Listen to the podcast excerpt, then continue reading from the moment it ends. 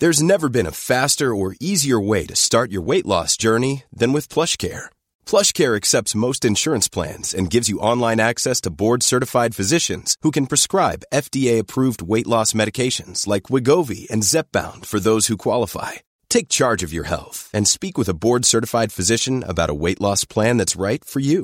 Get started today at plushcare.com slash weight loss. That's plushcare.com slash weight loss. plushcare.com slash weight loss.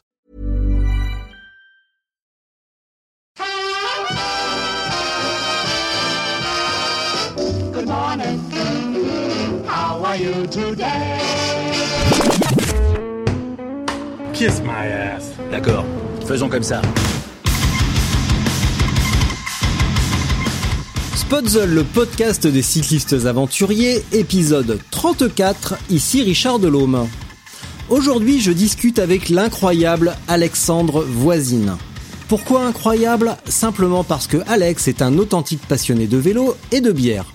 Ben oui, ce Normand d'origine a fondé une marque de bière, la Malteni. Vous voyez où je veux en venir?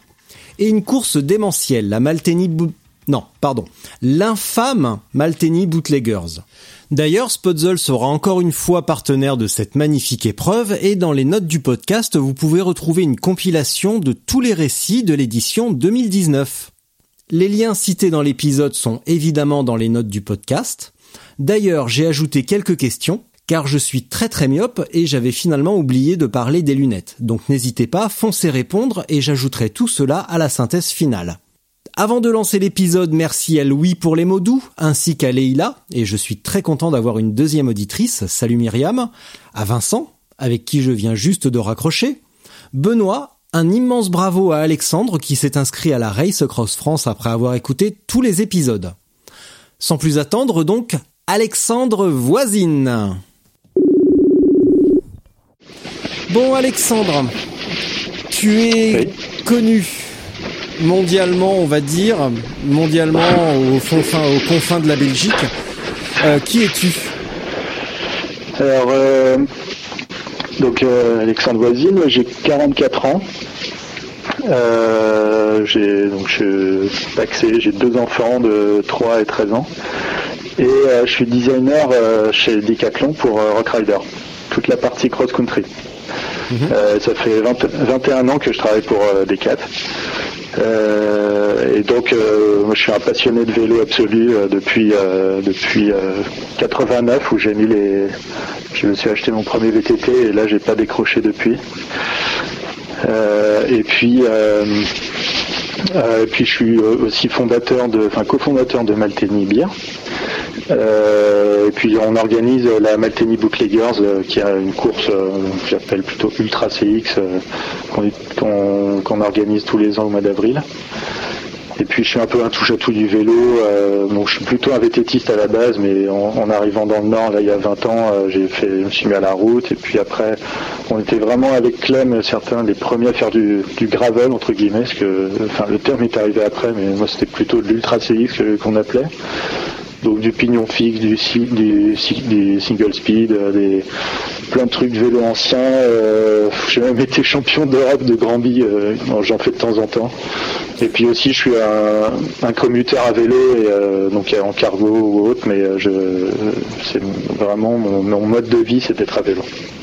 Alors, puisque tu es un touche-à-tout, Voilà. ça tombe bien, est-ce que tu peux toucher ton micro et t'en éloigner un petit peu? Parce que j'ai l'impression que tu parles un tout petit peu près du micro et ça sature énormément. Ok, ok, je vais essayer. je sais pas où il est mon micro, mais euh, bon. Ok.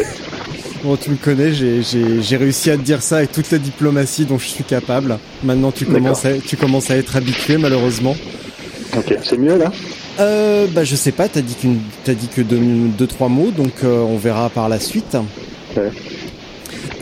Euh, t'as- pourquoi t'as commencé en 89 spécifiquement par le, par le VTT Euh, bah, c'était un peu le tout début de, la démocratisation du VTT. Quelques années avant, c'était encore, euh, c'était pas évident de trouver des VTT, euh, ou alors c'était très très cher. Et puis ça commence à arriver. J'ai, moi, le premier, je l'ai acheté dans un Leclerc, un truc que j'ai que j'ai fracassé en moins de deux. Mais bon, j'ai accroché. Je suis tombé sur un vélo vert, le numéro 9. C'était le numéro 9 à l'époque, je crois. Quand j'ai découvert ce magazine, j'ai, enfin, je pensais pas qu'il y avait autant de possibilités et donc là j'étais euh, absolument passionné euh, direct et c'était vraiment je faisais j'ai fait que ça pendant toute ma jeunesse. Pourquoi pas pourquoi le VTT et pas la route? Bah, euh, euh, sais pas, enfin non, mais la route ça m'attirait pas. Pourtant j'aimais bien regarder le tour et toutes les courses, mais euh, moi j'aime bien, je suis plus nature, donc en plus j'avais été scout quand j'étais vraiment gamin, donc je passais pas mal de week-ends dans la forêt, etc. Donc me salir, traverser les bois, les trucs, moi j'aimais bien ça, donc il y avait un peu ce côté-là peut-être qui revenait. mais puis c'était le côté fun du truc. pour moi la route, même si j'aimais bien le regarder, euh, euh, le, pratiquer, ça, et même maintenant, je suis en train de, je fais quasi plus de route, ça me saoule, c'est dangereux, c'est tout ce que tu veux. Donc euh, je, fais quasi que du off-road, donc à part le commuting, mais c'est donc c'est vraiment ma, racine, c'est plutôt le, tout terrain. Ouais. Et pendant toutes ces années de tout terrain, t'as fait quoi? T'as fait des, as fait des courses? As, Tu t'es juste promené dans la forêt? Non, non, ouais, j'ai bah, assez vite, euh, je, me suis inscrit à un club, c'était le VTT Nantais, parce que je, suis nantais à la base. Euh, et euh, donc bah, j'ai fait les, championnats départementaux, régionaux, j'ai fait des coupes de France. donc j'étais pas le meilleur, mais j'arrivais à me débrouiller. Enfin, en fait, je m'entraînais. moi, je, je suis pas un, entraînement, un truc très euh, très très euh, précis. Euh, c'est pas trop mon truc, donc je, suis plutôt au feeling. Donc voilà. En fait, j'étais plutôt fort en, fin de saison quand tous les autres étaient un peu rincés et que moi je m'étais entraîné pendant toutes les vacances d'été. c'est là que j'étais, je faisais, où j'arrivais à gagner des courses parfois. Donc c'est mais c'était du cross-country. À l'époque, c'était, il y avait des rallyes, c'est-à-dire comme les enduros de maintenant, mais plutôt en version cross-country. Mhm. il y avait du trial. Ça arrivait qu'il y avait des courses le matin, il y avait du trial, l'après-midi cross-country, donc c'était assez marrant. Euh, et donc euh, voilà, je, faisais ça. Qu'est-ce qui t'est amené par la suite à te dire euh, tiens on va on va mettre des plus grandes roues, des pneus un petit peu plus fins et puis au lieu de faire du VTT, du, du cross-country, on va faire bah, on va rallonger les cyclocross et on va faire bah, on va appeler ça tiens on va appeler ça de l'Ultra CX. Ouais, bah, c'était en fait Bon, euh, en fait, je, me suis mis à la route en arrivant chez D4 parce que comme je travaillais sur la route, etc., il fallait que, bah, que, je, connaisse quand même un peu euh, comment ça se passe. Euh, j'ai, voilà, j'ai pris beaucoup de plaisir. J'ai fait plein de courses, des, des étapes du Tour, des trucs comme ça en route.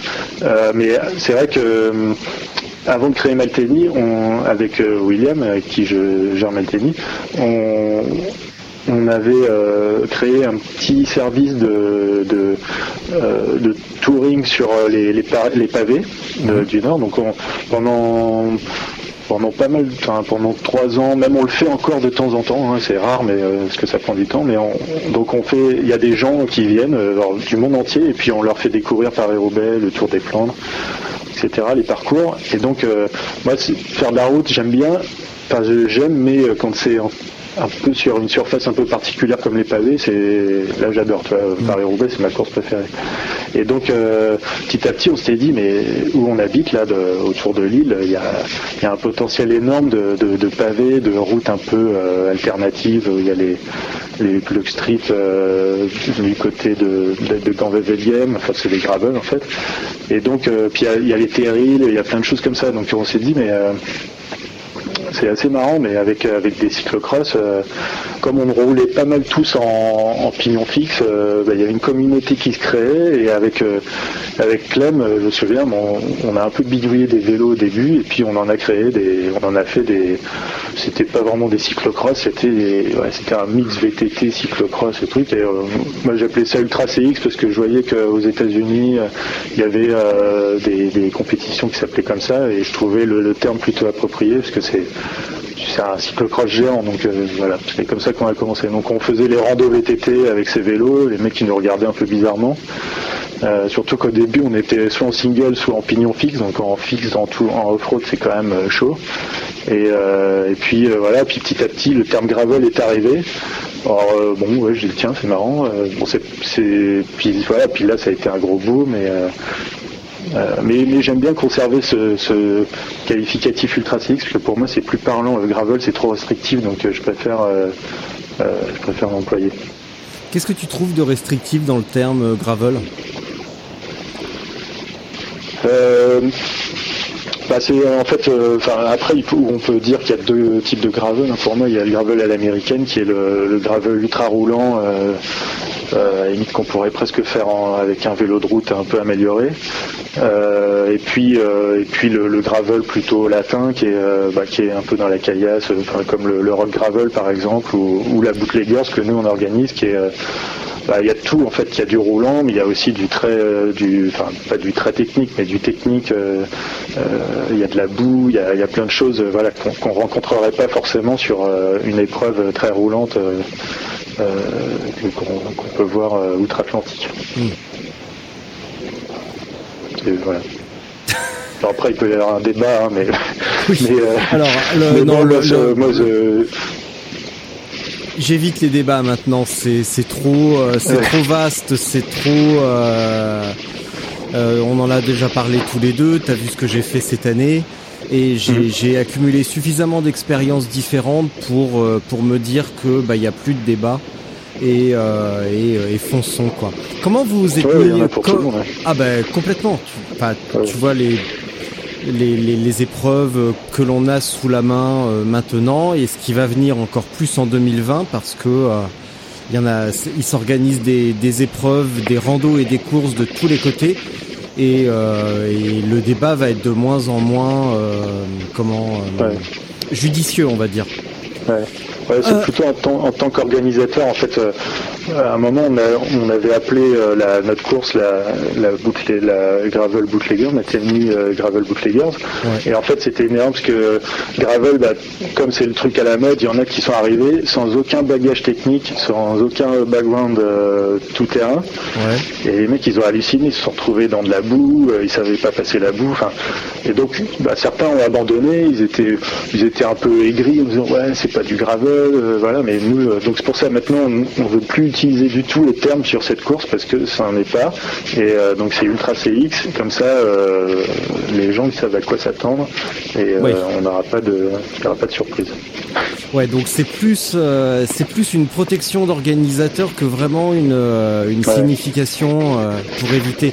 Bon, c'était peut-être aussi les débuts et maintenant tous ceux qui se sont brûlés les ailes ou fait mal aux pattes chez toi ou en Bretagne, chez un certain mmh. Fred, peut-être que maintenant ils vont se dire tiens les mecs, on va travailler un peu la technique, ça peut servir. Mmh. Et que ouais, c'était plus peut-être les débuts euh, qui, qui étaient difficiles.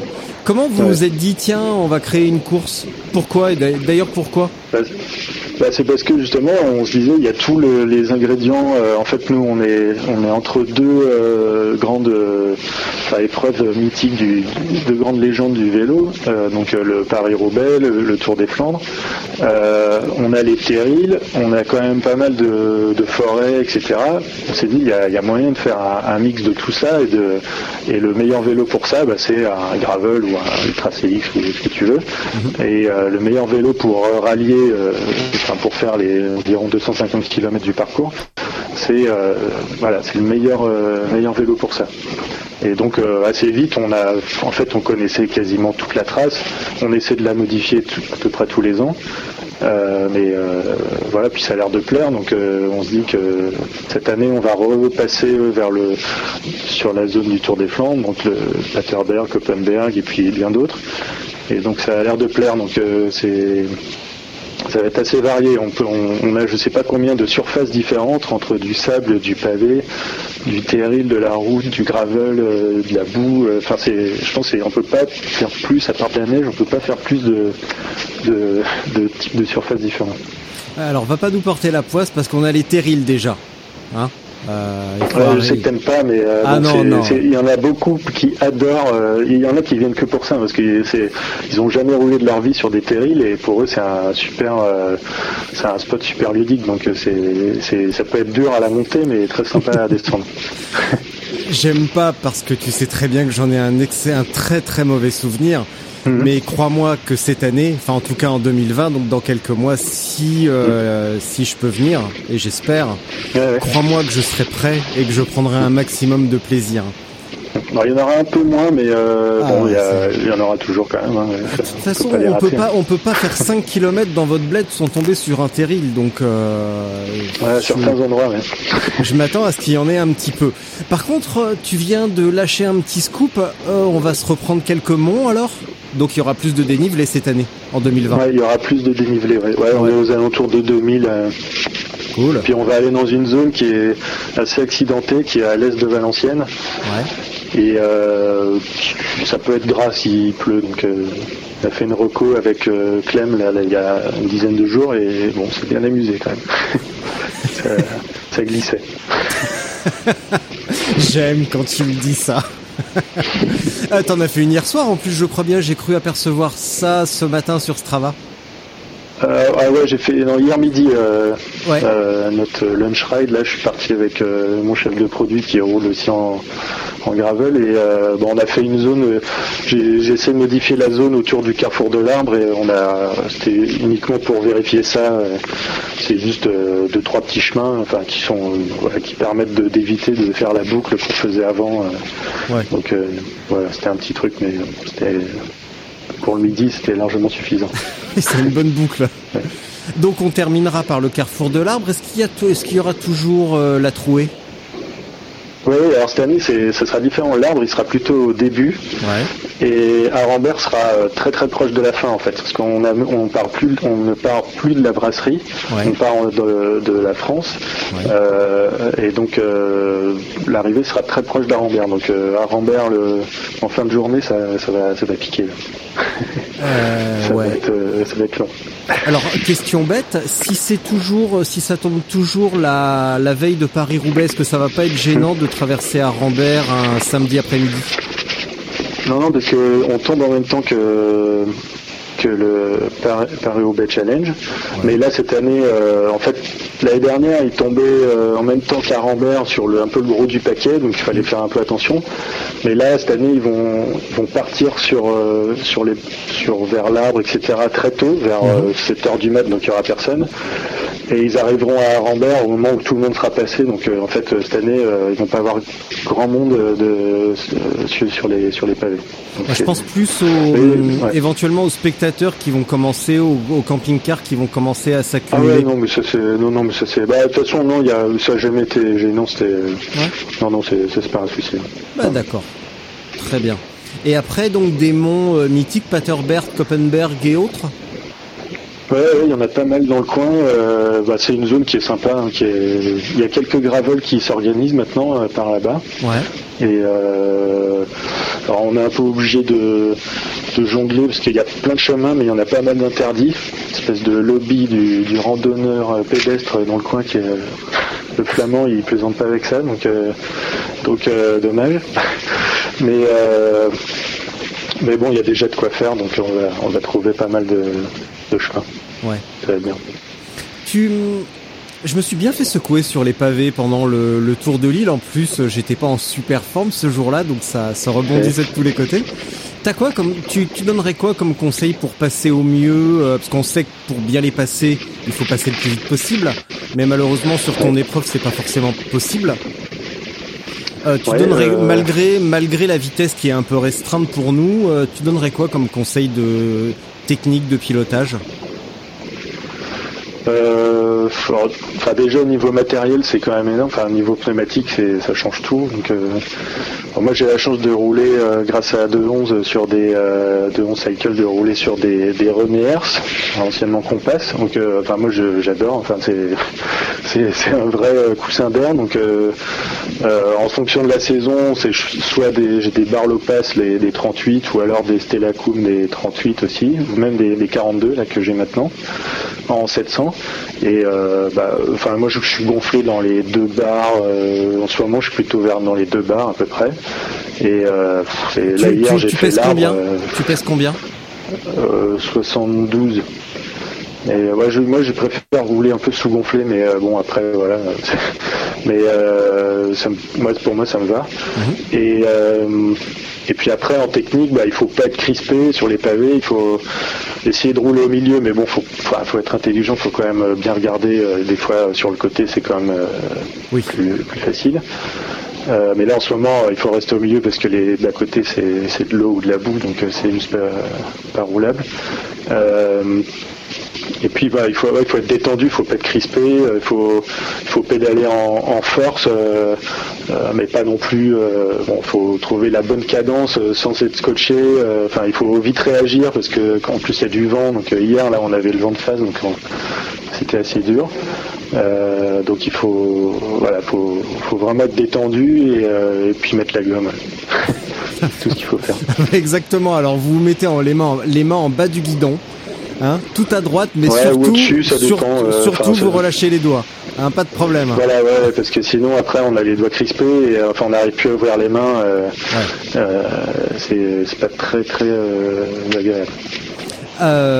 du coup, ça c'est quand même des conseils pour des, des c'est quand même des conseils assez aguerris parce que finalement mettre la gomme sur les pavés et rester détendu, il faut quand même le travailler un petit peu. Pour les, pour les gens, les malheureux qui, euh, comme moi, n'ont pas la chance d'avoir des secteurs pavés à proximité, tu as, tu as, des idées de, de comment on pourrait travailler ça? L'année dernière, un mec vers chez moi qui préparait Paris-Roubaix Junior, euh, je l'ai vu passer dans les, tu sais, dans les vieilles villes, souvent dans les, dans les secteurs, il y a des pavés. Et il se mhm. faisait des, il se faisait des montées, euh, des montées de, de dans, dans la vieille ville de Chartres sur les pavés mais ça dure 200-300 euh, mètres. Donc euh, c'est déjà, euh, c'est déjà pas si mal. Ouais, bah c'est sûr que ouais, c'est pas évident. Hein, je pense qu'il faut trouver un truc qui ressemble. là, je, t'avoue que je, sèche un peu là, c'est parce que c'est mm. tellement spécifique, c'est pas évident de retrouver. Parce que même il y a des pavés, les pavés belges sont quand même plus plus soft, alors que les pavés de, de Paris-Roubaix sont nettement plus euh, nettement plus violent donc euh, c'est encore différent. Ouais. c'est ce que j'allais te dire ouais parce que là en disant ça j'ai repensé euh, pareil à Chartres à deux trois secteurs pavés qui durent très peu de temps mais les pavés sont hyper réguliers et en plus ils sont scellés très haut dans du ciment donc finalement avec des pneus gonflés correctement on, sent même pas les secousses. Par contre les pavés du nord euh, ils sont et en plus c'est hyper irrégulier. Il n'y a pas une surface. Euh, c'est bombé. Il y a des écarts, des écarts irréguliers. C'est quand même, c'est quand même très très spécifique. Est-ce que c'est quand même pas un peu une épreuve euh, dans le Nord pour gens du Nord? Euh, peut-être enfin il y, a, quelques temps maintenant on voit qu'il y a des Australiens qui gagnent ou des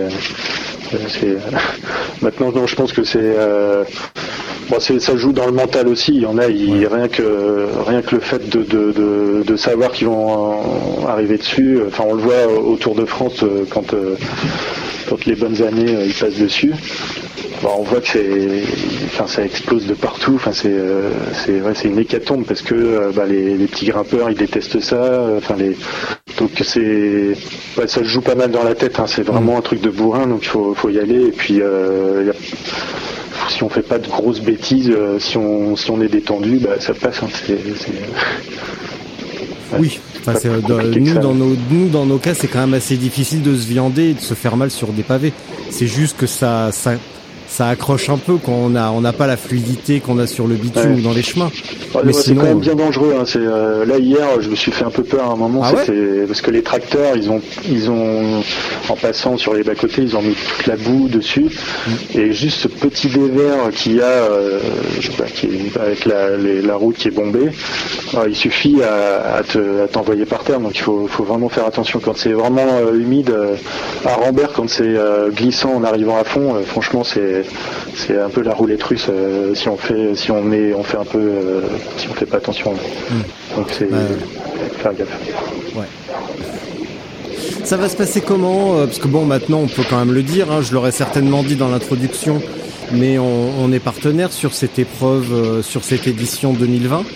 Euh, Ça va se passer comment cette édition par d'où précisément Alors ça va partir de Tillois les Marchiennes, c'est un tout petit village euh, d'ailleurs euh, qui est traversé par par les Roubaix. Ouais. Il y a une zone pavée euh, juste euh, La zone de juste Marchienne. euh, voilà dans la zone, ouais. Euh, donc euh, bon, ça, ça sera un peu comme d'habitude, hein, c'est limité à environ 150 participants pour que rester convivial et puis que ça, ça soit plus simple à organiser. Euh, et puis euh, ça sera aux alentours de 250-260 km, euh, départ à 6 heures par groupe de 5 pour éviter de balancer un peloton à 6 heures du mat euh, dans la, campagne.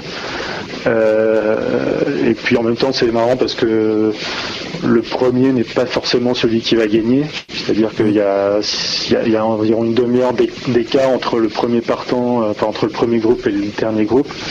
Donc c'est arrivé par exemple à la première édition que le premier arrivé euh, à l'arrivée euh, soit le deuxième parce qu'il y en a un qui est parti après lui qui a, qui a mis moins de temps. Donc c'est euh, c'est assez amusant parce que euh, du coup les gars savent pas, c'est un peu un contrôle à montre euh, dans la course aussi. Donc c'est ça rajoute un peu de piment au, au truc.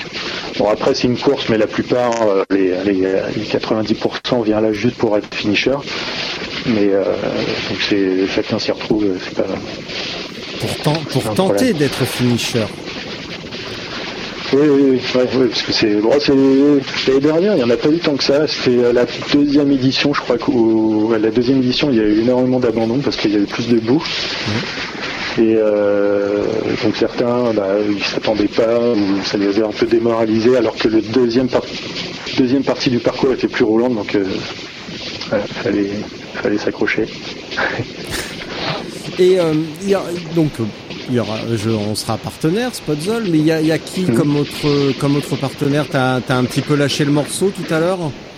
Avec Euh, 2-11 et euh, je-. Là, je l'ai publié euh, le, ces derniers jours, là, le- la liste. Il y a donc il y a deux, il y a, il y a deux on cycle avec euh, euh, René Hers, euh, euh, c'est Redshift euh, et euh, que je, je dis pas de bêtises. Euh, ah, j'ai un trou de mémoire, ça va me revenir. Euh, Il y a Mohawk Cycle avec euh, Orange Seal. Euh, Il y a Komoot aussi qui sera notre partenaire sur le, toute la navigation, donc ça va être intéressant parce que le logiciel permet de. Avant, on envoyait un, PDF avec toutes les, tous les, toutes les infos de la course, enfin voilà pour qu'il n'y ait pas trop de surprises. Et là, on pourra tout intégrer dans Komoot avec les highlights, etc. Donc, ce sera plutôt bien. Euh, on a Hunt aussi euh, avec les, les roues. Euh, on a aussi. Évident je de t'embête, tout. hein. On a, on a Stutz euh, avec les, les lumières Stutz là, qui sont fabriquées en France. Euh, et puis aussi, euh, on va avoir Andrea Braga qui est un, qui est un, concurrent, euh, donc qui est, connu en ultra trail et puis qui, fait aussi pas mal de, courtes longues distances. Euh, bah voilà, qui propose des, à gagner des entraînements personnalisés, donc c'est sympa de sa part. Euh, je pense que j'oublie du monde. euh, je, vais, je vérifierai. euh, je, ça va me revenir. Bon, faut- en tout cas, pour ça, il faut aller voir. euh, moi, je- Voilà, je- sur le, sur- exactement sur le Instagram de, de la Malteny Bootleggers. Voilà. Euh, Voilà. je, vous, invite à tous à suivre le compte parce que ça reste quand même une sacrée petite course. Donc ça, c'est c'est rigolo. Euh, Putain, j'ai un, j'ai un trou moi aussi, tu vas pas me croire. c'est dur, hein T'as vu un petit peu ce que j'endure à chaque Ouais. fois on n'a pas Et- mangé, c'est pour ça. euh, bah ouais, oui, c'est vrai. Bah moi je vais aller rouler après, donc euh, je vais pas manger beaucoup. Et euh, en, en termes de, je couperai à cet endroit-là. En termes de participants, on s'est bon, on s'est vu récemment au Rock d'Azur. Est-ce qu'on peut en parler un petit peu des éventuelles têtes d'affiche qui pourrait y avoir ou euh, ça doit rester secret? Euh, Parce que tu m'as dit tout à l'heure qu'il y a des concurrents australiens qui viennent. Et bah l'Australie c'est pas très loin de la Nouvelle-Zélande. oui, oui. Alors après, euh, euh, Alors c'est pas encore sûr, c'est pour ça que je peux pas forcément dire, mais en fait il y a déjà pas mal de gars. euh, en fait on a environ, je pense, 60-70% des gens qui sont inscrits qui l'ont déjà fait, au moins une fois, voire euh, trois fois. Euh, donc on a forcément des, bah, les, ceux qui étaient sur le podium qui seront toujours là. Il y a Bruno Nassens qui est un, un Belge qui, qui a toujours été sur le podium. Euh, je sais qu'il y aura Ben Sturbo cette année, d'ailleurs qui roule sur Chiru et qui est Chiru qui est notre, euh, qui est un partenaire aussi. Voilà, tiens. oublié. Bah oui. là. Et Ben, je lui cours après pour faire un épisode, mais il arrête pas de me dire non, non, je parle pas assez bien français. Non, non, mais tu vas voir, je vais le faire parler Non, français, ça le. Ben Sturbo, ça va Ouais. aller. Il parle bien français, sais, oui. Oui, oui, oui, oui. Bah, impec, je vais continuer à le harceler alors. Euh, voilà. En fait, on, a- on voudrait avoir des, des mais c'est pas encore sûr, donc je peux pas dire, mais euh, on avait contacté euh, la clan Morton, par exemple. Euh, il m'a répondu, il a dit ouais ça me tente bien, euh, si je peux je la fais. Euh, bon voilà, pour que on va pas lâcher. et il y a, y a quand même des, des noms assez sympas, mais bon voilà, je, je sais pas encore si c'est si c'est juste par politesse ou, ou s'ils vont vraiment pouvoir venir, donc ça, ça peut être sympa. Ouais. Après on veut on veut que ça reste quand même accessible à tout le monde, faut pas que ça. Mais bon c'est toujours sympa que même s'il y a deux courses, voilà, euh, il y a des, des pros entre guillemets. Voilà, qui, qui s'éclatent aussi là-dessus, ça peut être, Bah ouais. euh, ça peut être sympa, ça peut être Tu sais bien, tu sais bien ce qu'on dit pour les, les pros avec les oreillettes, avec la difficulté des parcours. C'est les coureurs qui font la course. Donc euh, tu Oui, peux oui, mettre, après, euh, tu peux mettre des touristes et des pros sur la même ligne de départ. euh, bah, les pros vont aller vite et les touristes iront moins vite. Mm. Et au Ouais. bout du compte, euh, bah, c'est quand même les coureurs qui, euh, qui, qui ont la décision de l'allure et de la difficulté. Donc euh, si c'est si ouais. c'est plat, bah, ça ira très vite et voilà. C'est euh, c'est c'est comme ça. Je reviens sur une. Quand on s'est vu autour de l'île avec mon pote Johan, on, on a parlé d'une épreuve et ce matin je me suis un petit peu documenté dessus euh, parce que je voulais voir euh, la date. Donc euh, la le The Free Peaks euh, Cyclocross. Tu peux m'en Mhm. parler un petit peu? Ça m'intrigue cette course. Ouais. Euh, alors moi c'est vraiment une de mes courses préférées. C'est aussi pour ça que je t'en Euh, parle. Ouais. Euh, alors, donc c'est une course. euh, bah, je pense que c'est une des plus vieilles courses off-road du monde, parce que la, première c'était en, je crois que c'était en 1962. Alors bien avant euh, les Californiens qui ont inventé le, le VTT montagne. Donc, euh, qui était plutôt dans les années 70. Et en fait, euh, bah, c'est c'est une course d'une soixantaine de kilomètres. Alors, ça paraît pas beaucoup, mais euh, ça peut occuper euh, 4-5 heures facilement.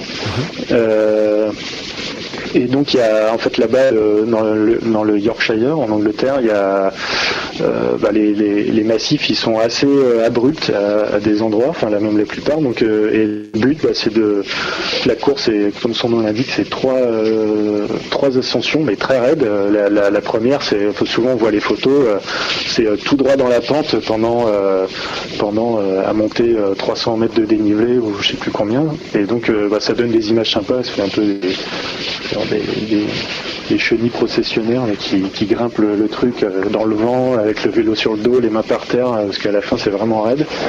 Et euh, donc c'est un peu ça. Et après on descend en mode, en fait il faudrait un VTT hein, pour descendre, hein, mais euh, ça se fait en cyclocross. En, en section de 33 maxi, c'est c'est bien contrôlé. Il y a, il y a des marshals qui, qui tournent au départ pour. euh, et si tu viens avec ton truc en 650 par 42, bah, tu prends pas le départ. Et, euh, et donc euh, bah, c'est complètement fou. Enfin, c'est vraiment une course pas du tout adaptée à un cyclocross ou à un gravel. Euh, mais euh, bah, ça passe quand même et c'est complètement fou. C'était, en plus nous, je me souviens avec des potes, avec William, Clem, et puis un, client qui est devenu un pote de nos tours sur les pavés. Il était venu exprès de l'Oregon pour faire la, la Tripix et et en fait, bah, il a on a fait l'édition du cinquantenaire, en, donc c'était en 2012, où il a fait le, le pire temps de toutes les éditions. Et euh, c'était une tempête, enfin c'était un truc de fou, il y avait, euh, je pense, pas loin de, de les 100 km heure de rafale au sommet des pics. euh, c'était l'enfer. euh, C'était, moi je crois que j'avais mis 5 heures et demie ou plus que ça. Enfin c'était, enfin c'était complètement démentiel. Je pense que n'importe quel organisateur aurait annulé la course, mais eux ils l'ont, ils l'ont laissé. Et euh, j'en ai noyé mon téléphone. Enfin, c'était. euh, il y avait Frischnest, Thomas Frischnest qui était venu à cette édition, qui a dit qu'il avait jamais fait un truc aussi large de toute sa vie, donc euh, c'est pour dire. Et donc voilà, on l'a refaite. Enfin, moi je l'ai refaite trois ou quatre fois, je sais plus. La dernière, c'était il y a, c'était pas la dernière édition, c'était celle d'avant. J'étais super en forme, mais j'ai crevé trois fois. euh, C'était un mauvais choix. De, j'avais des jambes trop larges, donc j'ai pincé. euh, euh, j'ai pincé trois fois, voilà. Et dommage parce que j'étais presque, j'étais, je faisais le sub 4, c'est- c'est-à-dire le sous les 4 heures. Qui est, quand tu fais le sub 4, c'est que c'est t'es bon. Et, donc je les avais largement. Et là, j'ai, crevé alors que des fois, je crève pas là-bas, mais c'était un mauvais choix de matériel. Pas de chance. Puis j'avais, comme euh, voilà, les pneus en 33, quand on est habitué après aussi à rouler en, en plus grosse section, bah, il faut vraiment, vraiment rouler propre. Donc euh, c'est, ouais, c'est, c'est du sport. C'est vraiment un truc de dingue. Est-ce que tu as jeté un petit œil euh, au, au résultat du sondage que j'ai que j'ai fait? Ouais, ouais, Ouais. regardez. Ça t'a inspiré quoi? Parce que finalement, ce qu'on voit, c'est que parce que là, du coup, tu parlais un petit peu de matériel, de choix de jantes, de euh, de, de section de pneus, donc je me dis que ça fait une transition plutôt euh, plutôt bien choisie. Euh, là, Ouais. si on regarde un petit peu, bon, évidemment, le, les résultats, enfin, tu vois, c'est, je suis pas un statisticien euh, professionnel, mais euh, mais on, on voit quand même aisément qu'il y a une grande majorité de, de vélos spé en alu ou au carbone, Mhm. avec euh, avec des pneus WTB et des jantes Mavic en double plateau Shimano. Ça t'inspire quoi Ouais. cette euh, cette tendance par rapport à ton vécu, par rapport à ce que euh, tu pratiques dans le Nord, parce qu'on pourra parler également de ton de ton vélo après, qui n'est bah, qui n'est même pas un triban d'ailleurs, traître.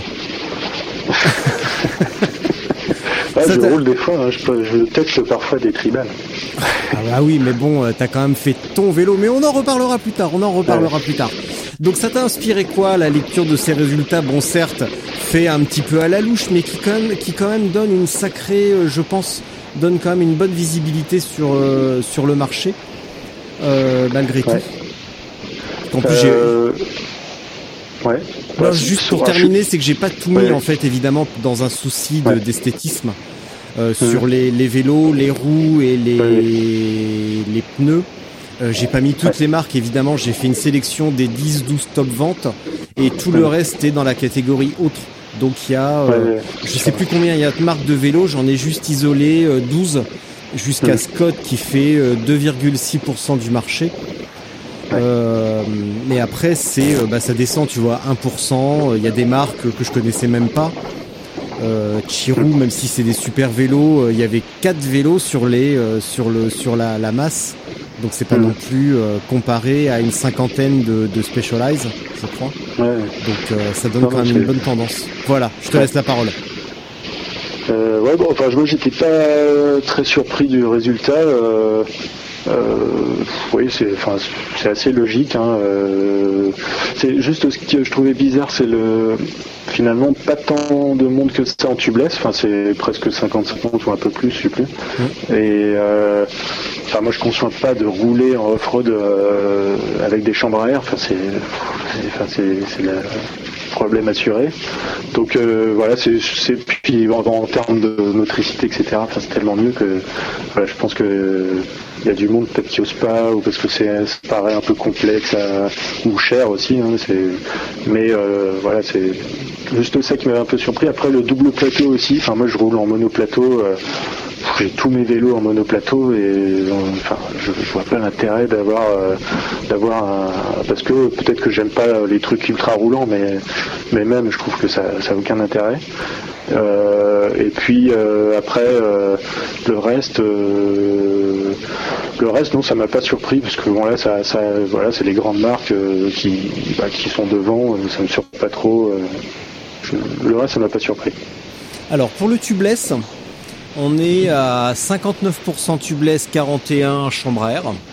c'est quand même Euh, beaucoup je trouve mais petit à petit euh, Bah ouais, mais tu vois, je suis encore tombé. Alors, mon, mon vélociste à, à Chartres euh, m'en parle des fois. Il me dit que même en VTT, il y a encore euh, pas mal de monde, euh, même des, des pratiquants assidus sont encore en chambre.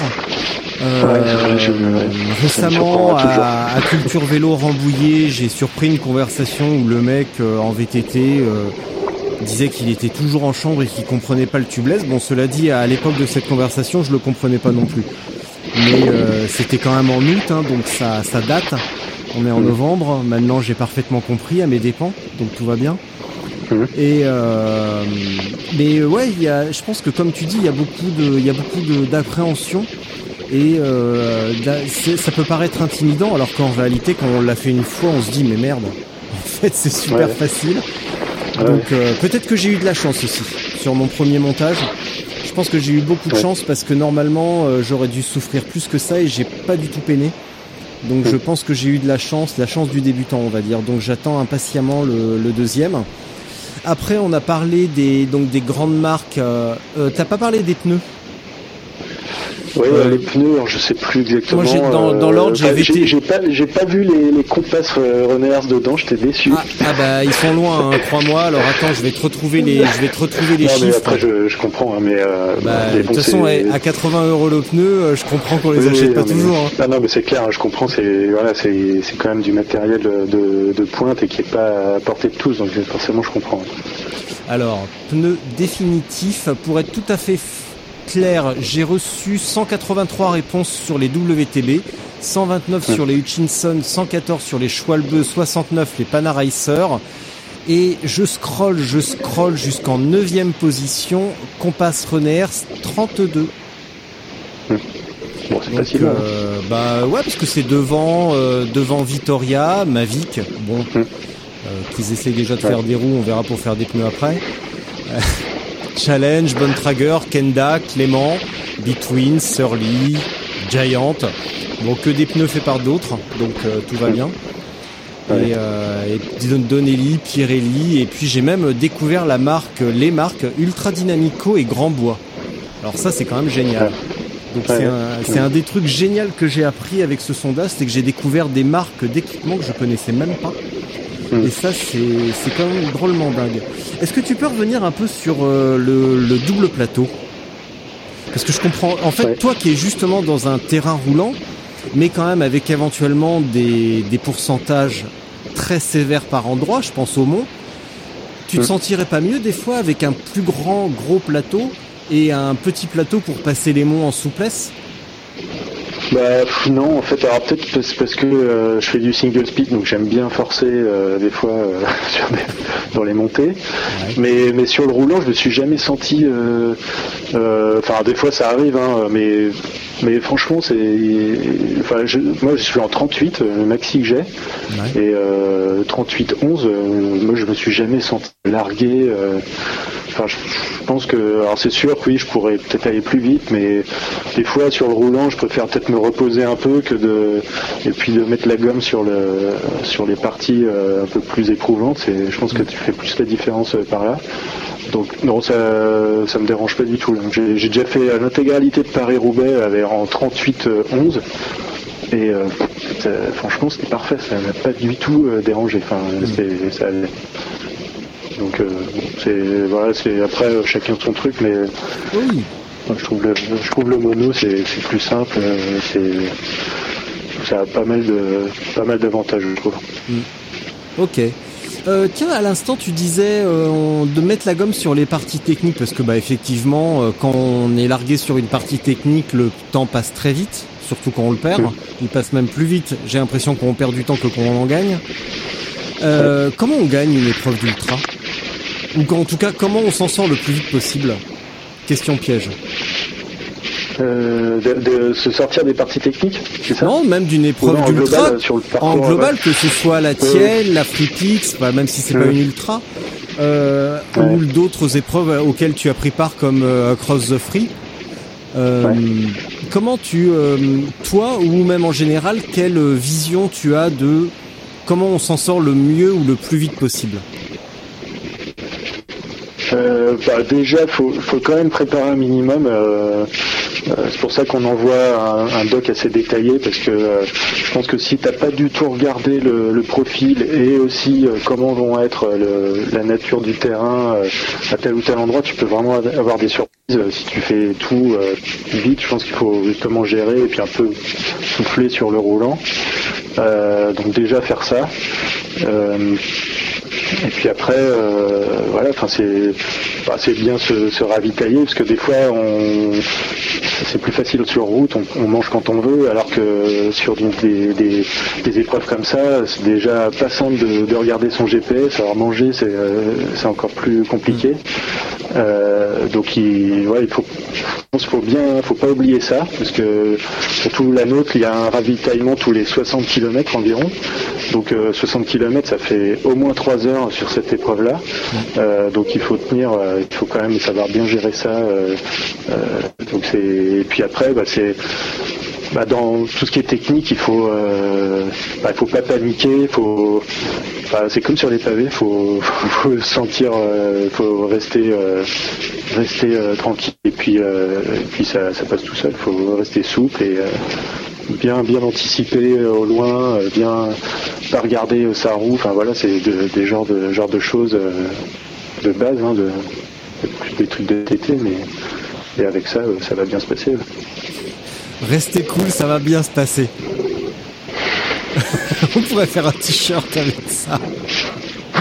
Et dis-moi ton. C'est keep cool and, euh, euh, et puis après tu mets ce que tu veux, c'est le fameux truc de message de la reine. Ouais, exactement. Dis-moi ton année 2020, mis à part cette organisation, elle va être faite de quoi en termes de en termes de course, hein, bien entendu, d'épreuves auxquelles tu veux participer. J'ai pas tout figé euh, parce que des fois j'ai des trucs de mon boulot qui arrivent euh, parce que bah, des fois je suis quand même payé pour rouler, c'est quand, même pas mal. Donc euh, parfois j'ai pas prévu, puis il y a un truc qui arrive, donc je suis obligé un peu de m'adapter à ça. Mais là, là pour l'instant, j'ai prévu de faire la North Trail que, organise Rémi. Euh, j'aime bien le concept parce que c'est un peu l'aventure locale. Euh, donc le, but c'est de faire le tour du, département du Nord. Donc c'est un bikepacking de 750 km en, gravel. Donc j'aime bien l'idée. Après, euh, des fois c'est bien de partir loin. Je j'ai rien contre, mais parfois on connaît même pas toute notre région. Donc ça va être un bon moyen de, découvrir des petits spots. Euh, donc je vais faire ça, c'est au mois de mai. Euh, après, avant, j'aurais pas mal de, de recos de la Bootleggers, donc euh, notamment la reco intégrale quelques semaines avant. Donc ça, c'est toujours une sacrée journée. C'est partir un peu de défricher le truc pour être sûr que tout, tout est bien. Donc c'est toujours une grosse grosse journée moi ça me prend 14 heures à chaque fois, un truc comme ça, donc c'est un peu long. Mais euh, toujours, euh, voilà, pour moi c'est un peu le début de la saison euh, pour moi. Avant, ça sera, des, ce sera plus compliqué. Je sais pas. Je, sais que je vais en Espagne pour le boulot. Alors peut-être que j'essaierai de faire une, course cross-country marathon là-bas, dans le sud de l'Espagne. Et puis après, j'ai vu, enfin moi j'aime bien, je bosse sur le, cross-country, l'usage, cet usage-là. Donc j'aime bien faire les cross-country marathons, donc des courses assez longues qui peuvent te prendre euh, une dizaine d'heures. Donc euh, il y a, toute une série de, manches en Belgique qui sont organisées et il y en a des vraiment bien et qui se finit par le Grand Raid Godefroy en septembre. Donc c'est 160 km de VTT dans la journée, c'est pas rien. Donc euh, c'est moi j'aime bien cet effort-là. c'est plutôt ces efforts-là que, j'apprécie. Et puis des fois, quand, il faut se déplacer, bah, autant en faire la course la plus longue toujours bête de faire plus de voitures que de vélos, donc euh, c'est au moins là tu rentabilises ton déplacement. Ah, et donc euh, voilà, j'aimerais bien faire la barre ou deux aussi. pas, la longue, enfin moi j'ai plein de, rêves, c'est de faire la French de plein de courses super longues, mais de part, euh, bah, moi je dois m'occuper de ma fille pendant les vacances, donc c'est difficile. Enfin c'est plus une question d'orga que, que de que de, de peur. Au contraire, j'adorerais faire ça. j'ai déjà dit à, Sam, donc Sam, l'organisateur de la French, dit que j'aimerais bien la faire un jour. mais voilà, s'il faut se dégager une dizaine de jours, c'est toujours, euh, enfin, c'est- chaud, c'est pas, évident. Donc moi j'aime bien les flashpacking, enfin les, les- le backpacking ou flashpacking. C'est pour ça que j'avais fait le cross the tree l'année dernière. C'est euh, trois, enfin ça m'avait pris deux jours et demi et franchement c'est le meilleur. euh, pour moi j'aime bien ce format-là. C'est euh, c'est rapide. euh, c'est euh, l'impression d'avoir passé une semaine tellement il se passe de choses et, euh, et puis euh, voilà il- c'est pas si long et ça impacte pas trop la vie perso en fait. C'est vrai que c'est. Voilà. euh, j'ai- pas encore Ah tout pardon. finalisé. D'accord.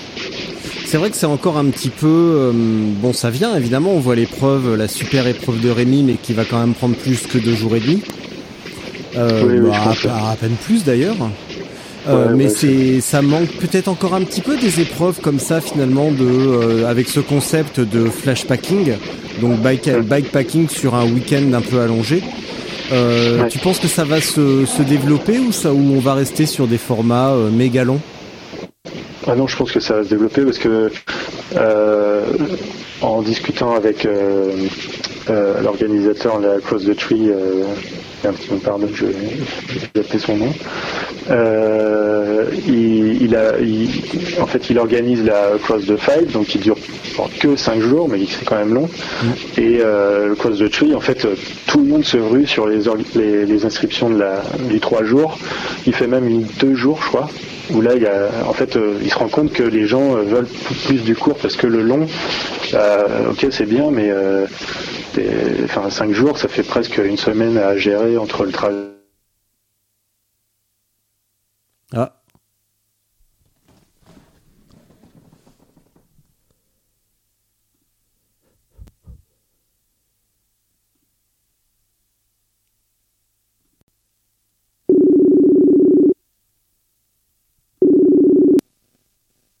Tu m'entends? Ouais, je t'ai perdu à ce moment-là. Ça y est, je t'ai récupéré. Donc tu Voilà, me disais, ouais. tu me disais, les gens se ruent sur euh, Ouais. sur les trois jours parce que bah 5 ça commence à faire beaucoup. Ouais, voilà, en fait, c'est, en fait, c'est, c'est compliqué. hein. Moi, je discute avec des gens, ils disent, bah, j'adorerais, c'est comme moi, j'adorerais, mais c'est, se booker cinq jours, une semaine, voire plus, c'est, quand même euh, un gros effort. euh, enfin, c'est très compliqué. Donc, euh, moi, je vois qu'il y a, il y a- je pense qu'il y a beaucoup de potentiel dans les épreuves comme ça, de deux jours, trois jours maxi. Ça, c'est, ça rentre dans un week-end ou un long week-end, donc c'est, c'est plus simple. Et même, même nous, on pensait, hein, même il y a des concurrents de la Bootleggers qui nous ont dit, mais pourquoi vous faites pas une sur deux jours, euh, un- une sorte de 400, 500 km, je pense que c'est tout à fait faisable en deux jours. euh, euh, donc, pourquoi pas, ouais, c'est, ça peut être une idée, une idée pas mal.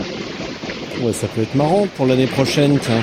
Ouais, ouais, non, on en, on en parlait. En plus, en plus, c'est plus facile à organiser parce que bah, t'as pas de ravito à faire. Tu, tu dois, enfin, tu dois quand même veiller à ce que ça se passe bien, mais euh, euh, c'est, pas le plus compliqué. À faire. Il faut faire la trace et après, euh, après, voilà, c'est parti. Euh, rendez-vous à l'arrivée. Donc c'est, plus simple. Ouais. On verra. Bon, par contre, moi j'aurai un deuxième enfant, donc euh, il faudra prévoir une catégorie chariote. Hein. Ouais, ouais, bah, c'est, ouais. Euh, on va être plusieurs à, à renouveler, Ouais. euh, à agrandir les familles euh, en- au printemps, donc euh, il va falloir prévoir une petite catégorie cargo et chariote. Sinon, Ouais. sinon on va avoir maman sur le dos, on n'est pas prêt de venir. hein. Ouais. Ouais, il faut toujours penser au... Ouais, c'est ce que je dis, euh, penser au WAF. C'est le, le Woman Acceptance Factor en fait.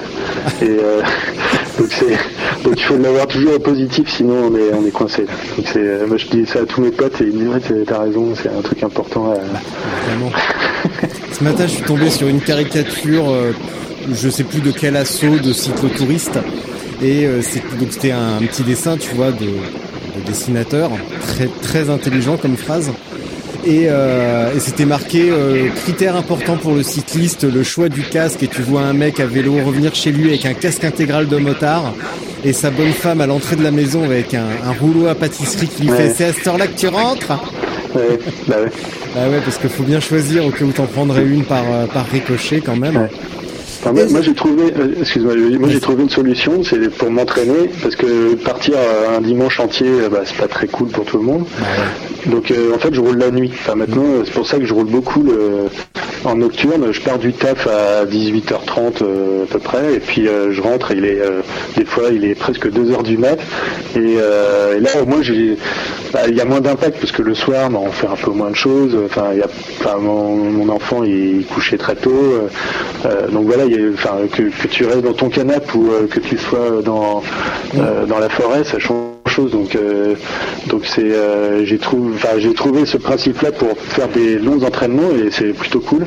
C'est alors c'est particulier mais euh, moi je conseille ça à ceux qui se disent merde j'ai pas le temps je, suis coincé le week-end et tout. Et et alors l'hiver c'est plus dur mais il y a quand même six mois de l'année où tu peux le faire facilement. Donc c'est c'est assez drôle à faire je trouve. Ouais, ouais, ouais, bah on est on est arrivé au même constat. Euh, bah dans dans l'article que j'avais écrit sur euh, ma- mon année de gravel, c'est le constat que je faisais un petit peu et je me lamentais d'avoir cassé mon éclairage. Et euh, j'ai vraiment hâte de, de renouveler. Bon, cela dit, j'ai plus de gravel non plus, donc euh, j'ai plus d'éclairage, j'ai plus de vélo, donc euh, le problème est réglé.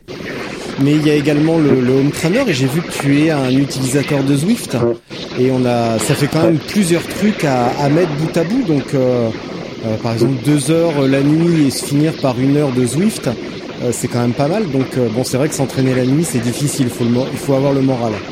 Il faut avoir un objectif Ouais. plutôt. Ouais, ouais, ouais, il faut trouver des, des trucs, euh, des chemins sympas. Euh, C'est pour ça que bah, le, en tout terrain, moi je le ferai pas sur route, hein, c'est bien trop dangereux. Mais quand tu, je fais des circuits qui me font revenir en fait de, j'ai plein d'endroits qui me font revenir par des voies vertes. Donc euh, parfois, j'ai, pour revenir, j'ai 30 km où je suis quasiment jamais sur la route, donc je sais qu'il n'y a aucun risque. Et euh, donc voilà, ça, ça permet de, enfin c'est, puis on voit plein d'animaux. Enfin c'est, moi j'ai plein d'anecdotes euh, avec euh, les- la, la vie sauvage et tout. Donc c'est plutôt, euh, ouais, c'est, ouais, j'adore. C'est avec l'aime on aime bien et c'est, enfin c'est, ouais, c'est super fun. Ouais. Oh oui, c'est ça. Mais grâce à, en fait, grâce à Rémi, grâce à Xavier, l'organisateur de la Normandie 4, grâce à toi un petit peu aussi, j'ai vraiment découvert cette année le, le, le vélo la nuit avec l'éclairage. Et, euh, et quand j'ai eu euh, au mois d'avril, quand j'ai eu plus d'éclairage et que j'ai eu le, vraiment le loisir de, de partir à, à 4h30 du mat euh, pour être rentré à 7h30, 8h quand le bébé se réveille, Ouais. euh, bah ça y est, ma journée elle était faite et j'avais passé un super moment. J'avais plein de Ouais. photos à montrer. Je pouvais lui euh, raconter que j'avais vu une famille de lapins avec les bébés, que j'avais vu une famille de sangliers euh, avec la maman et les petits en euh, par ordre euh, par ordre de taille, que j'avais vu plein d'animaux bizarres. Enfin bizarres. J'avais pas vu de licorne non plus, mais euh, mais euh, mais ouais, c'est super super cool. Ouais, Et, le matin, c'est sympa, ouais. Ah ouais. J'aime bien aussi, ouais. Avec les levées de soleil, là, ah, c'est top. C'est un peu dur, parce que c'est hyper tôt, c'est quand même dur. Mais parfois, c'est voilà, c'est la récompense du, du truc, c'est le lever du soleil. Et... Ouais. Cool. Ouais, carrément. Tu peux m'expliquer en quoi euh, c'est quoi ton un boulot de designer C'est quoi? Qu'est-ce qu'on fait comme étude pour être designer de vélo? Et c'est quoi ton boulot? Euh, alors, bah, moi, j'ai fait une école de design euh, à Nantes.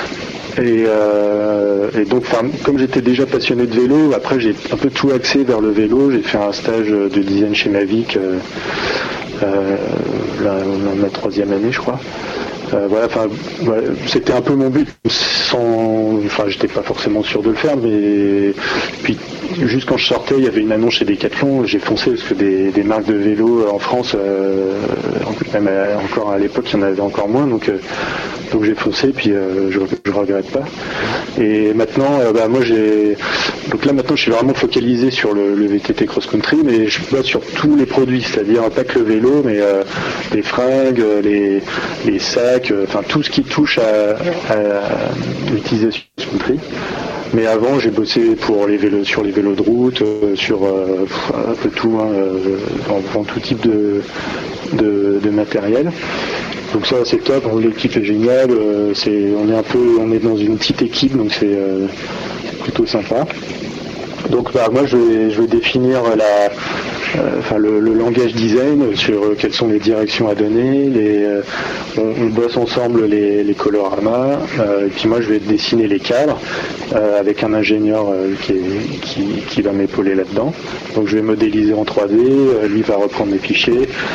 On fait des impressions 3D, on, on peint, on a un atelier de peinture, donc en fait on fait des protos réels à échelle 1 de- du- des futurs vélos. Et même chose après pour euh, tout ce qui est vêtements. Euh, maintenant le numérique il a, beaucoup euh, influencé. Même maintenant on peut faire en 3D les vêtements. Donc c'est, enfin, numérique elle apporte énormément de choses. Mais c'est très varié. Enfin, moi, là demain, on est en vision, on, est en train de réfléchir à ce que sera le cross country en 2030. Donc, moi, je suis en train de, de- réécrire un peu la vision. Enfin, c'est très, je suis pas uniquement là pour dessiner des trucs. J'ai aussi une dimension euh, entre guillemets stratégique dans le dans l'équipe. Donc, c'est plutôt euh, c'est sympa. Enfin, on est on a tous, on n'est pas tous cantonnés à un rôle. On est euh, on échange beaucoup. on roule pas mal. Il y a beaucoup de passionnés. On, Enfin, là, je pars dans 15 jours, je pars en shoot photo en Afrique du Sud. Donc c'est super. Enfin, je, je, vais pas, je, je vais pas me plaindre. C'est quand même un super un super taf. Euh, je vais te reposer la même question qu'à Louise, mais on en a parlé un petit peu en début de, de conversation, quand euh, avant la coupure, on va dire. Pourquoi les coloris sont toujours aussi tristes et pourquoi ça commence à doucement changer? J'ai noté que ton, ton XC marathon, il est bleu ciel, euh, à peu près de, la, Ouais. de la couleur dont je rêverais avoir un vélo. Mhm. Bleu ciel comme ça, j'adore. Ouais, bah en fait, euh, alors, le problème c'est que il y a beaucoup de gens qui connaissent pas réellement tous les produits qu'on fait. Parce que là, je vois quand on est au Rack d'Azur, je passe une semaine, enfin euh, trois quatre jours sur le stand.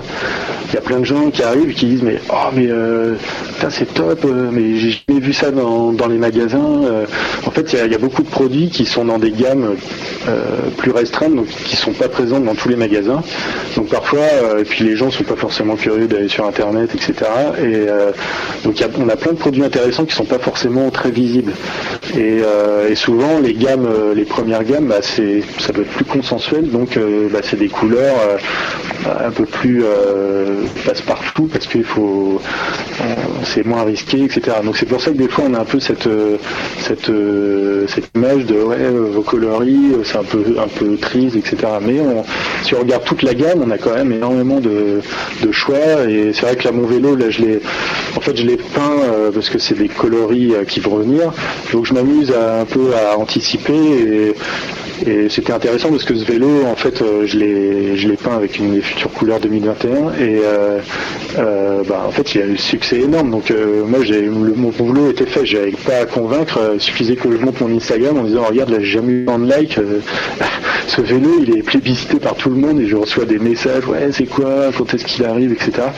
Donc c'est vrai que les réseaux, ça sert aussi pas mal à des fois à valider de valider mon boulot parce que c'est bah là, euh, voilà, le- la, la réponse t'est donnée. Là. Donc euh, c'était vraiment efficace. Est-ce qu'un jour on verra apparaître euh, une option couleur custom? Euh, alors c'est oui, euh, c'est vrai que c'est le truc euh, qui peut être sympa. hein, certains le font. Euh, après c'est pas donné, euh, mais c'est après c'est l'outil industriel qui doit être adapté. Donc c'est vraiment euh, compliqué. Ça, paraît facile comme ça, mais c'est je pense que c'est faisable, mais des fois on n'est pas vraiment convaincu que, que c'est vraiment ce que les gens attendent principalement. Il y en aura forcément qui seront qui diront ouais génial, d'autres ils seront moins ils sont plus portés sur les, performances du vélo ou ce genre de choses donc euh, mais ça, ça peut être bien, hein, c'est sûr que euh, mais ouais, souvent c'est un, sujet qui revient, mais euh, voilà derrière c'est un gros truc à, à mettre en œuvre, donc c'est pas, pas simple. T'as- bah alors je sais que je te compte parmi mes auditeurs, donc euh, déjà merci. Est-ce que tu as écouté l'épisode avec Laël Wilcox? Euh, oui, alors peut-être pas les deux, je sais plus, mais oui, j'ai écouté. Ouais. Hmm. Euh, bah, Il y en a qu'un avec Laël. Euh, Est-ce que ça t'a fait Ah, il y rire en a qu'un, ouais, je, je confonds, alors, je confonds confonds avec Sofiane. euh, Oui, voilà, ouais.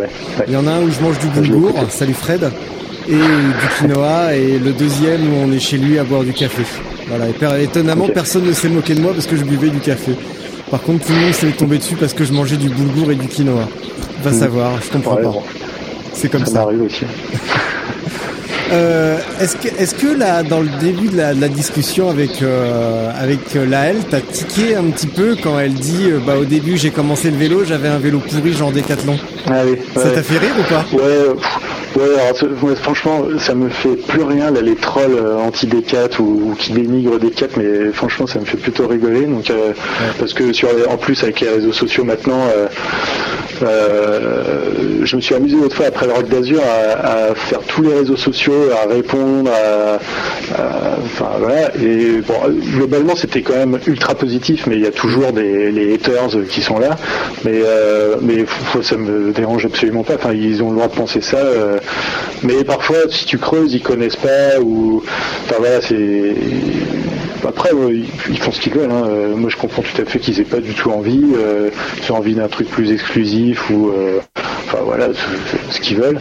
Mais euh, voilà, des fois, ils critiquent sans connaître réellement le, matos. Donc, enfin voilà, qui, je pense que ok, on est une grosse boîte, euh, ça peut faire peur à certains, mais euh, pff, on s'exciter sur euh, sur une boîte euh, comme ça, enfin vaut mieux euh, s'énerver sur des, gros de l'agroalimentaire qui font bouffer de la merde, des trucs comme ça que que euh, nous, on essaie de s'efforcer de, faire ça correctement, euh, avec, euh, voilà, sans exploiter du monde, etc. Donc euh, je pense que c'est euh, il il, il se trompe de combat, je pense. Et on va terminer sur euh, bah, sur ton vélo parce que euh, bah, tu roules pas sur un Décathlon, sur un Triban ou sur un Van tu roules sur ton vélo. Est-ce que tu peux m'en dire plus? Ouais. Euh, bah, en fait, moi j'aime bien les euh, j'aime bien les, artisanaux. J'ai des bonnes relations avec Sifac parce que j'ai fait pas mal de vélos chez eux. Donc moi, je les salue parce qu'ils font des super boulots.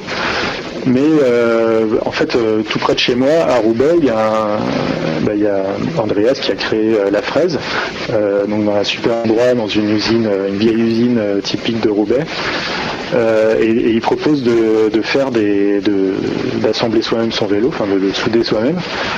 Et donc, euh, bah, ma femme, elle m'a offert ça. euh, C'était notre cadeau de Pâques. Moi, je lui ai offert un diamant et elle, elle m'a offert un, stage. donc, c'était cool. Et euh, donc, euh, bah, pendant une semaine, tu es là avec, euh, avec lui. Tu vois, déjà, tu, tu, tu lui envoies un peu ce que tu veux faire. Et puis, euh, bah, pendant cinq jours, c'est, c'est parti. Tu, tu fais toutes les opérations de. de- alors, c'est plutôt de la brasure, euh, parce qu'on on sait que de, que de l'acier. Et, euh, et puis mais c'est génial. Enfin, moi je conseille ça à tout le monde. C'est euh, une super expérience parce que euh, même si, enfin, il faut pas être quand même complètement gauche, mais disons que je pense que tout le monde peut s'en sortir. Voilà, c'est assez. Il y a plein d'opérations et puis à la fin de la semaine, on a son cadre qui est, assemblé, qui est prêt à être peint et c'est assez magique. hein. C'est vraiment une super expérience. Andreas, il est top. Maintenant, il est épaulé par, par euh, Mais ça vaut le coup rien que pour l'endroit, c'est un super endroit. Et puis euh, ça se passe très bien. Et puis ça permet, de, enfin on a un attachement différent. Euh, moi, j'aime bien les vélos artisanaux parce qu'ils se démodent moins vite. Mon, Ultra CX que j'ai, l'autre vélo euh, de Sifac, ça fait 7 ans que je l'ai. Et je l'ai cassé, on l'a réparé. Enfin, voilà, des. Là, mon la fraise, je l'ai cassé aussi. Euh, là, il est, il est à l'atelier. Là, il faut que j'aille le- finir la réparation. Donc voilà, c'est pour moi, ce vélo, c'est un peu un truc expérimental. Dessus, j'avais tenté des trucs. hein, euh, par exemple, il y a une pièce en impression 3D métal. euh, c'est un peu un mix de haute technologie et de et de, de savoir-faire. Donc euh, voilà, là je, vais devoir le repeindre, je vais faire autre chose. Voilà, je le fais bouger. euh, C'est un vélo qui est hyper polyvalent. Il me sert de vélo de bikepacking euh, comme de vélo plus gravel. donc c'est tout ce que j'adore comme, type de projet. C'est un petit peu ton journal intime version vélo? Ouais, ouais, c'est un peu ça. Ouais. C'est, vrai que j'ai passé du temps quand, euh, quand euh, Andreas m'a dit ok c'est bon telle semaine faut que tu viennes. J'ai passé un temps fou à modéliser le truc, à, à- à essayer de creuser comment je pouvais faire ça. Et puis euh, et puis j'en suis content. Ce vélo il est ultra polyvalent et je pourrais avoir que celui-là en fait. C'est vrai que des fois je pars en vacances, euh, en fait je change les roues, j'ai trois vélos en un, donc c'est euh, c'est top. Je pourrais avoir que celui que, que celui-là.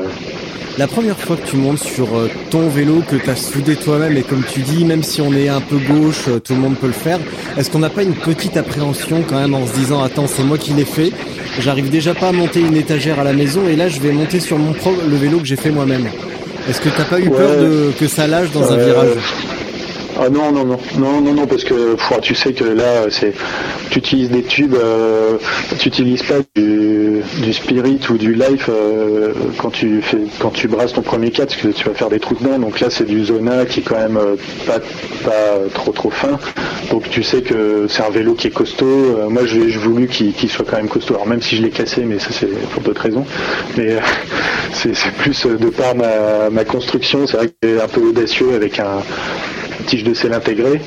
Mais euh, là, je sais comment le rendre euh, indestructible. Donc, euh, donc voilà, ce sera ça, la V2 euh, qui sera parfaite. C'est comment on fait un vélo indestructible? Euh, non, mais là, tu vois, je vais remplacer le, le tube qui a, qui a plié. En fait, euh, j'ai sauté un gros tronc d'arbre et euh, bah, à la réception, j'ai un peu touché et ça. Et le tube a plié, donc là je vais, je vais, comme c'est euh, en fait, euh, Andreas il a réussi à, à débraser le tube, et donc maintenant euh, dans du, du raccord, et donc là je vais en, en mancher coller un tube en carbone à la place, comme ça ce sera costaud et, euh, et euh, voilà, c'est, c'est ce que je veux, hein, le poids, je m'en fous, enfin mes vélos je m'en fous un peu du poids, donc donc c'est, voilà, c'est, ça va le faire. Et au fait, on- tout à l'heure on parlait des pavés, on parlait de section de pneus et de pression. Euh, Qu'est-ce que tu on va et on terminera vraiment là-dessus parce que euh, bah on a tous une vie a priori. Enfin, moi je vais aller rouler en l'occurrence donc euh, ça va. Euh, Qu'est-ce que tu penses de l'arrivée progressive dans le gravel des fourches, des, des, des suspensions style, style Lauf? Euh, j'ai roulé un peu avec, euh, alors pas, euh, pas non plus en des, des dizaines de kilomètres, mais j'ai fait à Eurobike, je l'avais testé. Dans dans l'idée, je trouve ça pas mal. Enfin, surtout leur système parce que ça, t'as plus besoin d'hydraulique, etc. Enfin, c'est quand même simple. Mais en comportement, je trouve ça un peu étrange. Enfin, le, le la maîtrise du rebond, elle est quand même euh, particulière, donc euh, donc je suis un peu sceptique, sur, surtout sur des gros chocs. Euh, enfin voilà. Des, fois j'ai fait des mouvements, le, rebond elle est assez violent, je trouve, donc c'est c'est un peu bizarre et je me dis vraiment nécessaire parce que quand je vois les pneus, les, les, performances des pneus, je suis pas ultra convaincu. Enfin voilà. En plus le vieillissement des lames, etc. Bon, c'est une bonne idée sur le papier. Après, euh, bon, mais je pense, pense pour l'arrière, par contre, ce qu'a fait Cannondale, je pense que ça peut être intéressant. Euh, euh, moi, je sais qu'on on réfléchissait à des trucs comme ça en VTT. Je pense que ça peut apporter quelque chose. Et bah en fait j'ai menti, je vais terminer vraiment là-dessus. Pourquoi les pourquoi les, les Renaers euh, sont enfin de à ton avis aussi cool? Qu'est-ce que qu'est-ce qui change dans la conception d'un pneu?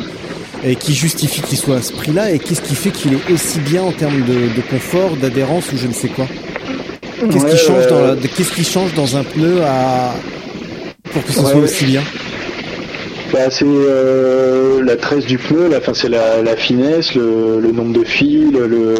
Après, c'est un savant dosage hein, des pneus, c'est quand même super compliqué à faire. Euh, je vois ici, nous on fait des pneus et c'est euh, l'équipe elle galère parce que c'est c'est quand même pas simple.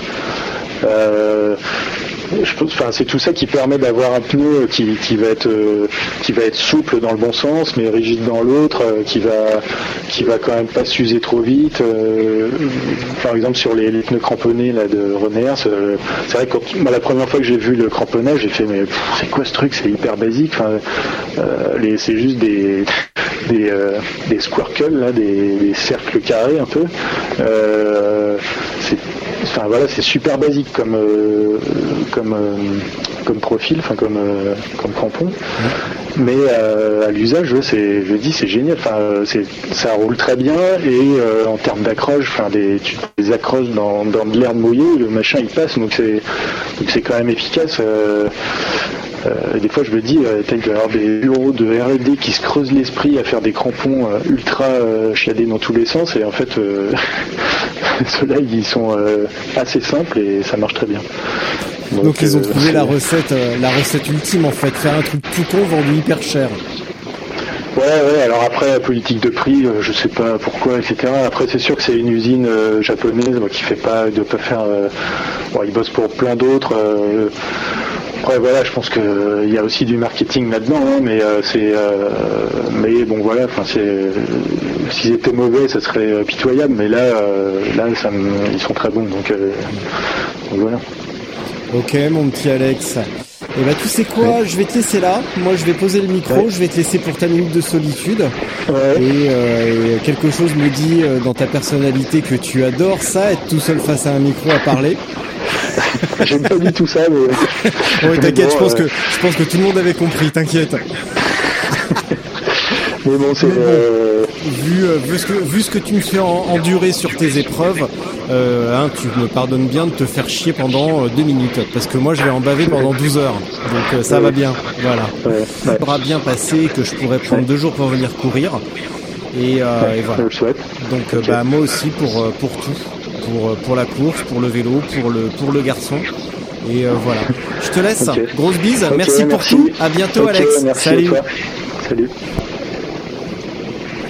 Alors donc euh, j'ai un petit moment, enfin bah, ça va être bref. Euh, si j'ai quand même des trucs à vous dire, en fait c'est au moment de la minute de solitude, ça me fait penser à un podcast que j'écoute très souvent, euh, qui a rien à voir avec le vélo, qui est Think Your View, que je vous conseille d'écouter, qui est un, podcast euh, pas forcément politiquement correct, mais qui parle de tout ce qui nous impacte euh, directement ou indirectement, de géopolitique, de, de sciences, de nouvelles technologies, etc. Et il y a toujours un conseil de lecture à la fin. et moi, je pense, vu l'auditoire de, de je pense que euh, lire le, bouquin de, Thomas Stevens, qui est euh, en fait qui est un Américain qui a fait le tour du monde à vélo, en, enfin qui fait le tour du monde en Granby en 1884 jusqu'en 1886. Donc je vous conseille de lire son livre, c'est euh, Around the World on a Penny Farthing. Euh, c'est un gros bouquin qui raconte euh, à l'époque du Far West euh, comment un mec a fait du bikepacking euh, sur un Grand Bi, donc c'est quand même assez extrême. Donc je vous le conseille, il y a plein de péripéties. Et puis après, moi ce que je vous dis, c'est de faites du vélo, enfin lâchez votre bagnole, il faut faire du. Là, je vois tous les jours les bouchons qu'il y a, mais ça me, j'arrive pas à comprendre. Un autre truc par rapport à la voiture, c'est juste un coup de gueule. C'est euh, Elon Musk qui lance cette, voiture, le Cybertruck, euh, euh, ces derniers jours. Dis arrêtez d'écouter ce gars. Ces, ces mecs de la, de la tech sont complètement fous. Et euh, c'est tout l'inverse de ce qu'il faut faire. Euh, voilà, donc c'est regardez sa présentation, c'est totalement euh, aberrant. Et puis un autre truc, c'est euh, ride with your kids. Des fois, c'est le hashtag que je mets. Moi, je- j'essaie de rouler avec mes enfants. Je roule en tandem avec ma fille. C'est un truc qui est génial. Et donc, je vous conseille de faire tout ça. Et puis euh, voilà. Donc, je vous dis à bientôt sur les sur la boucle Girls ou sur les chemins. Et, et, euh, n'hésitez pas à venir me voir. À bientôt. Ciao.